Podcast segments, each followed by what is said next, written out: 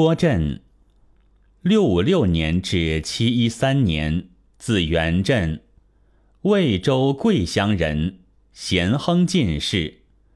大族元年任凉州都督，陇右诸军州大使。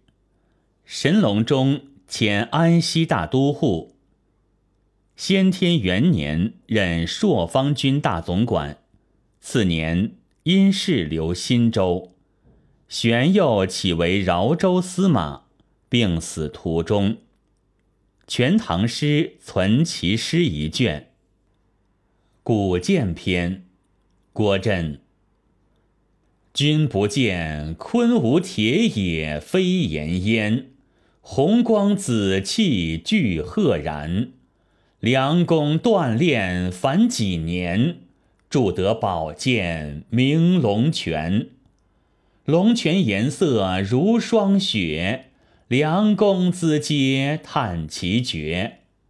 琉璃玉匣吐莲花，错漏金环映明月。正逢天下无风尘，幸得周防君子身。金光暗暗青蛇色，文章片片绿归林。非直结交游侠子，亦曾亲近英雄人。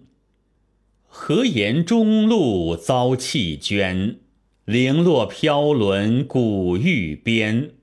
虽负尘埋无所用，犹能夜夜气冲天。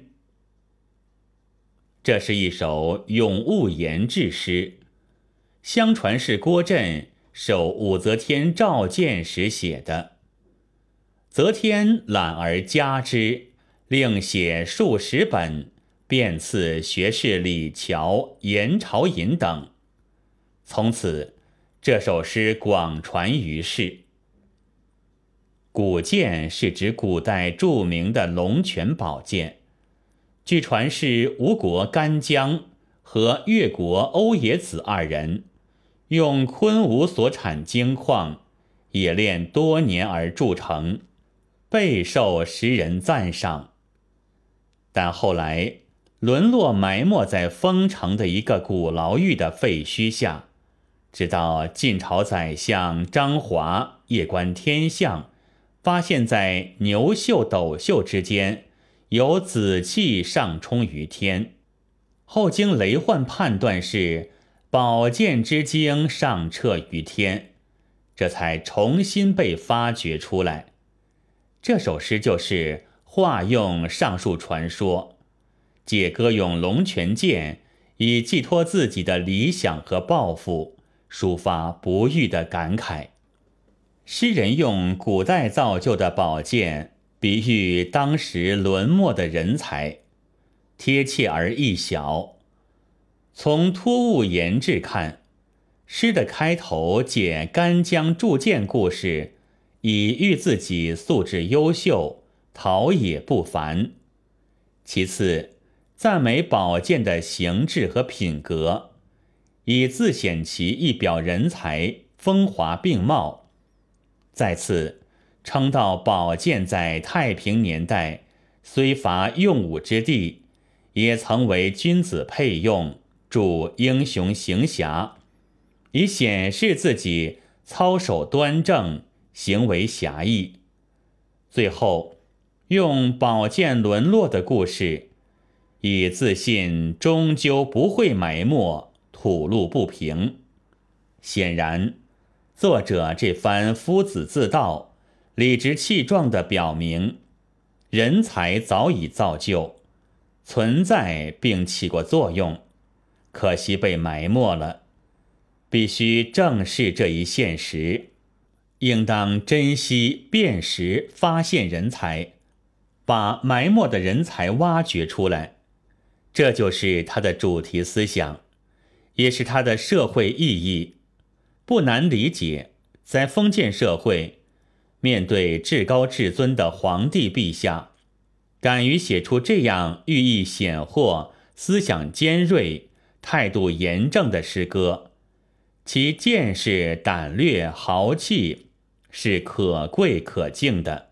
对于压抑于下层的士子来说，更会深受感奋。这首诗的意义和影响由此，成功也由此。张悦评述郭震，文章有义气，为世所重。所谓义气，即指其作品气势不羁，风格豪放。古剑篇的艺术特点。正如此评，其突出处恰在气势和风格。由于这诗是借咏剑以发议论吐不平，因而求新鲜，任奔放，不求技巧，不受拘束。诗人所注重的是比喻贴切，意思显豁，主题明确。诗中虽然化用传说。不乏想象，颇有夸张，富于浪漫色彩。例如，赞美宝剑冶炼，称道宝剑品格，形容宝剑埋没等，都有想象和夸张，但是笔触所到，议论极见，形象鲜明，思想犀利，感情奔放，气势充沛。往往从见中见人，达到见人而略见的艺术效果。实际上，这首诗在艺术上的成就，主要不在形式技巧，而在丰满的表现出诗人的形象，体现为一种典型，一种精神，因而能打动人。文以气为主，风格极人。此诗可作一例。本文作者倪其新，朗读：白云出岫。